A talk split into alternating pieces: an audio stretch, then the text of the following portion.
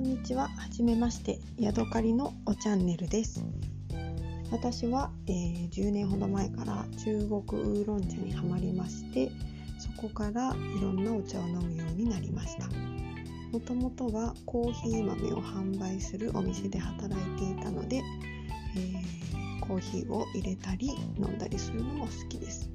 ただ今はどちらかというとお茶がメインの生活をしています。このプログラムでは毎日私がどんなお茶を飲んだかを、えー日々語っていきたいと思います。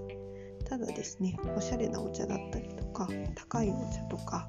えーそういうなんか洒落たものではなくて、今日は、えーこんな麦茶を飲みましたとか、えー悪くなった緑茶をほうじて飲んでみましたとかそんな生活感あふれるお茶の生活を、